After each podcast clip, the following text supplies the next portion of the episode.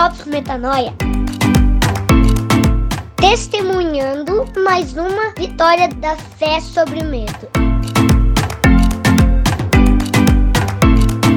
Ora, ora, ora, Mari Moraes por aqui. Bom dia para você, boa tarde para você, boa noite para você também. Eu não sei que horas você tá me ouvindo agora, mas o importante é que você saiba que o Drops é um espaço onde a gente gasta pouquinho tempo, a gente gasta coisa de 10 minutos para expandir a mente juntos, trazer conceitos, perguntas, combater, na verdade, mentiras que são frequentemente propagandeadas como verdade.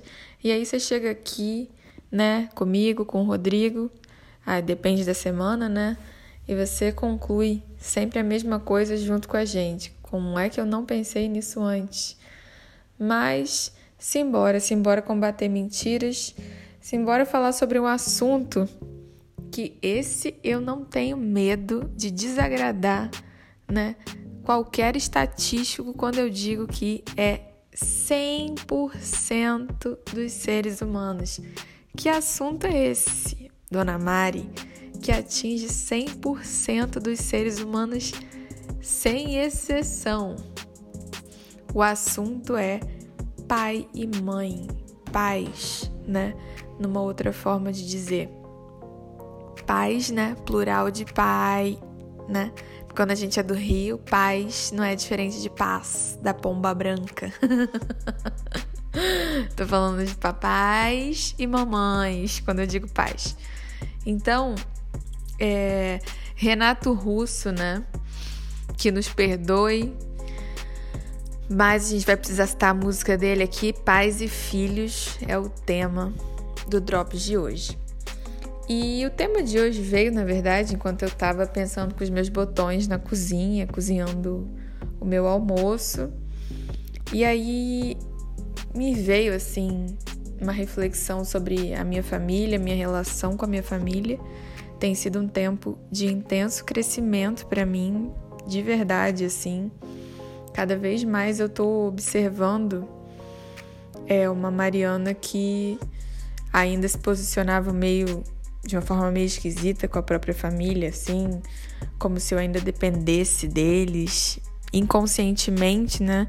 Por mais que eu tivesse seguindo a minha vida, tomando uma série de decisões, me mudado 88 vezes, eu acho que Deus tem trabalhado no meu coração muito a noção de que eu realmente dependo de Deus e não da minha família nuclear, da minha família sanguínea, né? E eu queria trazer essa reflexão aqui para vocês porque eu tenho certeza que quando eu trago uma coisa da minha vivência e eu compartilho do fundo do coração, eu sempre recebo feedbacks incríveis de vocês falando: Meu Deus, Mari, eu precisava muito ouvir isso, me reconciliou com alguma coisa importante. E é disso que eu queria falar hoje, na verdade já estou falando, né? Gente, a minha história com honrar pai e mãe, ela foi bem no comecinho, quando eu decidi entregar minha vida, né, a, a Cristo, quando eu tomei essa decisão. Na verdade, logo depois de conhecer o pessoal do Metanoia, o Rodrigo em particular, uma das primeiras reconciliações mais marcantes que eu passei foi com meus pais, né? Foi Deus me ensinando acerca do mandamento honra teu pai e tua mãe. E eu, e eu quero dizer aqui sem medo, gente, que a absorção de um mandamento, ela não é meramente uma compreensão racional de uma letra da lei de Deus. Muitas, muitas vezes a gente entende e concorda com algo que está escrito, e isso não quer dizer que a gente internalizou né? Que a gente foi curado, sarado, que a gente foi ressuscitado pela palavra que saiu da boca de Deus. Então é bem diferente. Muita gente ouve e concorda né, com, com esses mandamentos, em particular esse honrar pai e mãe, que a gente está falando hoje. Mas eu conheço poucas pessoas que se sentiram saradas por ele Sabe por quê? Porque as pessoas elas, que elas estão reconciliadas, né? as pessoas que estão reconciliadas com pai e mãe, com essas figuras e o papel que essas figuras têm na nossa vida, são pessoas muito diferenciadas normalmente. Sabe por quê? Porque em geral a gente está acaba crescendo, né, carregando um sentimento de de dívida muitas vezes, e, e às vezes a gente se fica, fica entre dois extremos, né? Ou uma dependência emocional exagerada com pai e mãe, como se a gente não se imaginasse vivendo sem eles, ou a gente vai para o outro extremo de uma semente de desonra, como quem é credor de uma dívida que não foi paga, né? E o que eu estava refletindo na cozinha é é que esse sentimento de dívida com o pai e a mãe ele só brota em quem não vê a vida em si como uma dádiva. E aqui eu me incluo, tá, gente? Por muito tempo eu vi a vida como uma prisão. Por muito tempo eu me vi chateada, inclusive pelos meus pais terem tomado a decisão de me trazer ao mundo e bem birrenta mesmo. E quanto mais eu vou tomando posse, né? Das palavras de vida que saem da boca de Cristo, quanto mais eu vou tomando posse da natureza divina que ele nos comunicou, quanto mais eu vou enxergando Deus no meu interior e, portanto, no interior das pessoas ao meu redor, quanto mais eu vou gostando da vida, mais vai fazendo sentido a simples vida como um presente e mais reconciliada eu vou ficando com os meus pais. Porque o seu pai ou a sua mãe, eles só te devem alguma coisa quando o simples fato de ter trazido você ao mundo não foi algo bom. Você consegue pegar o raciocínio comigo? Se você enxergasse a verdade que é o fato de que Deus te permitiu uma oportunidade que foi desejada profundamente por milhares de seres que você tivesse aqui agora, né? Na eternidade, você, você também desejou estar aqui. E quando a gente não vê essa existência é, como um presente, aqueles que nos doaram essa existência fisicamente, eles se tornam devedores de uma série de coisas além é, de simplesmente nos dar a vida.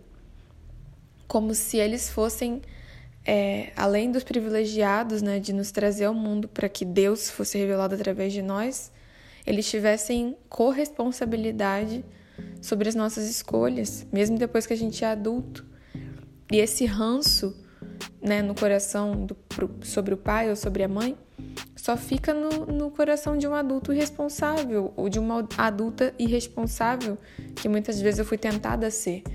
Quando eu não quero assumir né, plenamente a minha vocação, o meu propósito, a minha identidade, a minha condição de, de candeia que ilumina toda a sala se colocada sobre a mesa, quando eu não quero assumir isso, eu me perco em perguntas mesquinhas, cobranças mesquinhas, e aí eu começo a cobrar aqueles até que me deram o maior dom possível, um privilégio que almas clamam por isso, por eras e eras.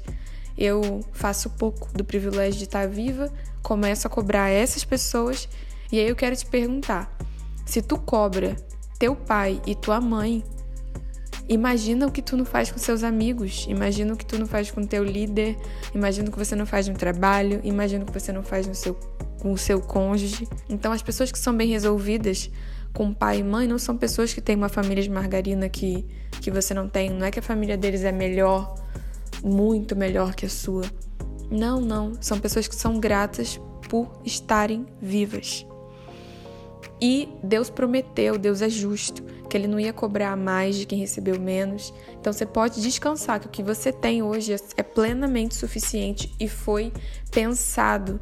Deus, Deus na eternidade sabia que você ia estar na casa que você está agora, com as, origens, com as origens que você tem agora, e sabia que você dava conta de manifestar é, o teu propósito, como Jesus né, deu o exemplo pra gente que, de alguém que manifestou plenamente isso. Então, Queria encerrar aqui o Drops dizendo que o mandamento, né? Honra teu pai e tua mãe. A gente sempre se atenta ao começo dele, mas eu queria fechar o podcast falando do final, que é para, para que se prolonguem os teus dias na terra que o Senhor Deus te dá. Em várias traduções, esse o Senhor Deus te dá está presente, para lembrar que a vida é um presente, para lembrar que você recebeu uma dádiva, certo? E a certeza de que a vida se prolonga vem do fato de que para alguém que não aceita, que não honra suas origens na Terra, a vida sequer começou. Então, starta esse processo, Agradeça seu pai e sua mãe simplesmente por terem semeado a tua presença aqui hoje, para poder estar tá me ouvindo isso aqui hoje, para que você gaste todo o seu tempo na terra iluminando onde quer que você pise. Até a próxima!